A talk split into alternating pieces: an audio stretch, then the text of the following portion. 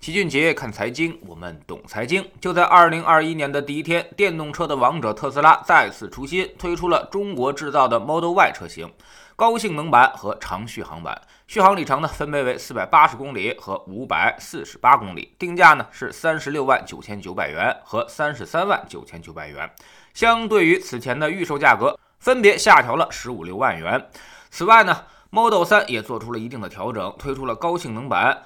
售价是三十六万九千九百元，也比预售的时候价格下调了近八万元。而普通版本呢售价虽然没变，还保持在二十四万九千九百元，但是呢，却做了一定的续航升级。特斯拉再一次赤裸裸地挑起了电动车的价格战。在这一年期间，特斯拉是不断的调降售价，不但搞得竞争对手是有点慌，就连自己的客户也懵了，不知道到底该啥时候入手。就比如去年这个时候，Model 3的起售价高达了三十五点八万元，如今呢已经不到二十五万了，而续航里程还增加了，多开一年特斯拉相当于白白多扔掉了十几万元。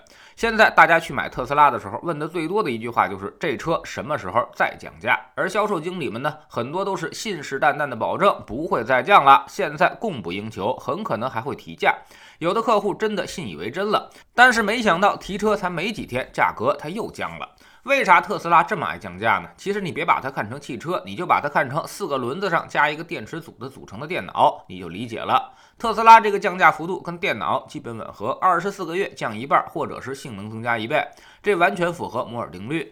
特斯拉的成本正在发生快速的变化，它进入中国以后呢，所有组件都开始国产化，而且省去了很多的运输成本和关税成本。特斯拉这车呢，跟别的车企还不一样，它真正做到了全球统一价。而且还统一配置，所以呢，最后反而在咱们这儿卖的最便宜。另外呢，特斯拉也正在找更便宜的电池，比如 LG 产的三元锂电就贵一些，而使用宁德时代的磷酸铁锂电池就会更便宜，大概成本能降百分之三十。一辆特斯拉电池成本就占了百分之四十啊，所以特斯拉光在电池上面降个百分之十几，那是一点问题都没有。而且特斯拉这种打法是一种焦土策略，有利润它就降价，目的呢就是不给对手留下任何的生存空间。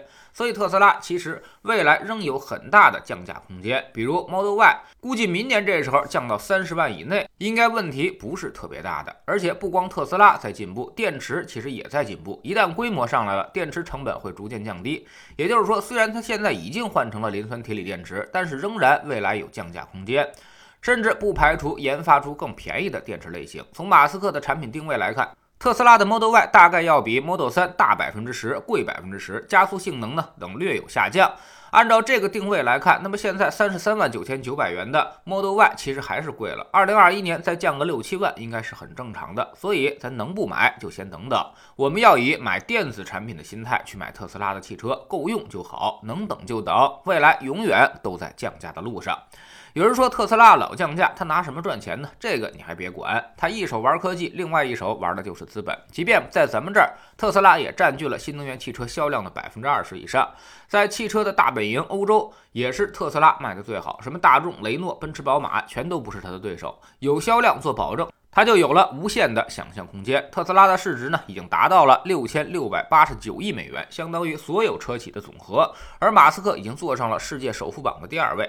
而原来的汽车大王丰田，现在呢，只是特斯拉市值的三分之一，这让丰田掌门人丰田章男是很不爽。他一直在攻击特斯拉，他认为电动汽车的概念被过度炒作了，原因就是没有考虑好发电过程所产生的碳排放，以及向电动汽车彻底转型的成本。电动汽车对环境的帮助其实并不大，相反，生产的电动汽车越多，二氧化碳排放也就越严重。据丰田章男介绍，如果所有汽车都使用电力驱动，那么在夏天的时候，日本将发生电力短缺的情况。而且，假如日本政府过于草率地禁止燃油车的销售，将导致汽车行业的商业模式出现问题，不仅无法得到普通民众的认同和理解，甚至还有数百万人将面临失业。据了解呢，丰田也在做新能源汽车的转型，但是它押宝的技术路径跟特斯拉完全不同，它更看好氢能源车和混合动力车。但显然目前这个方向是有点问题的，没办法跟特斯拉的高歌猛进相提并论。其实丰田张楠说的是有点道理的，就拿咱们这儿小区充电来说，一般小区如果十几辆特斯拉同时充电，那么可能一下就跳闸了。这些基础设施还需要进一步的改善。站在投资的角度来看，新能源汽车呢确实是一个方向。但是也不能完全说未来就肯定是特斯拉的，只是它现在比较接近成功而已。这种投资最大的风险就在于技术路径，万一哪个技术出来，很可能一夜之间就颠覆了之前所有的假设。举个例子，大家都觉得数码相机是个大生意，嘿，它甚至都打败了柯达。但是后来智能手机出来之后，你现在连数码相机的广告都看不到了。未来新能源车会不会也出现这种问题呢？可能性其实是非常大的。面对这种行业的投资，通常呢都是投产业链或者投行行业的，而不能押宝在某家公司上面，那样风险就太大了。二零二零年新能源汽车太火了，所以二零二一年大家的投资一定要慎重。这种东西背后都是故事，没有什么实质业绩支撑。一旦电影散场，往往就是散户们为别人的梦想买单的时候。你再看好新能源汽车的未来，也千万千万不要追高。所有人都觉得它很好，特别好的时候，那往往也就该出问题了。知识星球找齐俊杰的粉丝群，我们每个交易日都有投资课程。周一呢，看行业，分析一个行业的估值与业绩变动的方向。周二看宏观，定位周期，决定大类资产的配置比例。周三讲基金，选择低风险高收益的具体产品，并告诉大家如何使用，让投资具有可操作性。周四呢学方法，把一些实用技巧手把手的教给大家。周五复盘一周的走势，给出重要的估值雷达，并追踪组合的表现，做出实时的调整。我们总说投资没风险，没文化才有风险。学点投资的真本事，从下载知识星球 PP，找齐俊杰的粉丝群开始。在这里，我们要让赚钱变成一种常态。让你明明白白知道钱到底是怎么赚到的。二零一八年星球建立到现在，跟着老齐做投资的朋友，少说也赚了百分之五十以上了。更重要的是，你自己已经在明显提高。在知识星球老齐的读书圈里，我们继续讲《结构性改革》这本书。未来呢，我们还将为您带来逆向投资策略、投资的怪圈。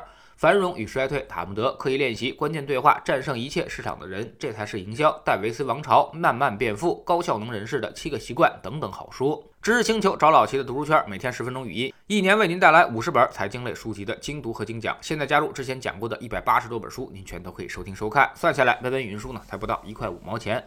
读书圈学习读万卷书，粉丝群实践行万里路，各自独立运营也单独付费，千万不要走错了。苹果用户请到老齐的读书圈同名公众号里面扫描二维码加入，三天之内不满意全额退款，可以过来体验一下。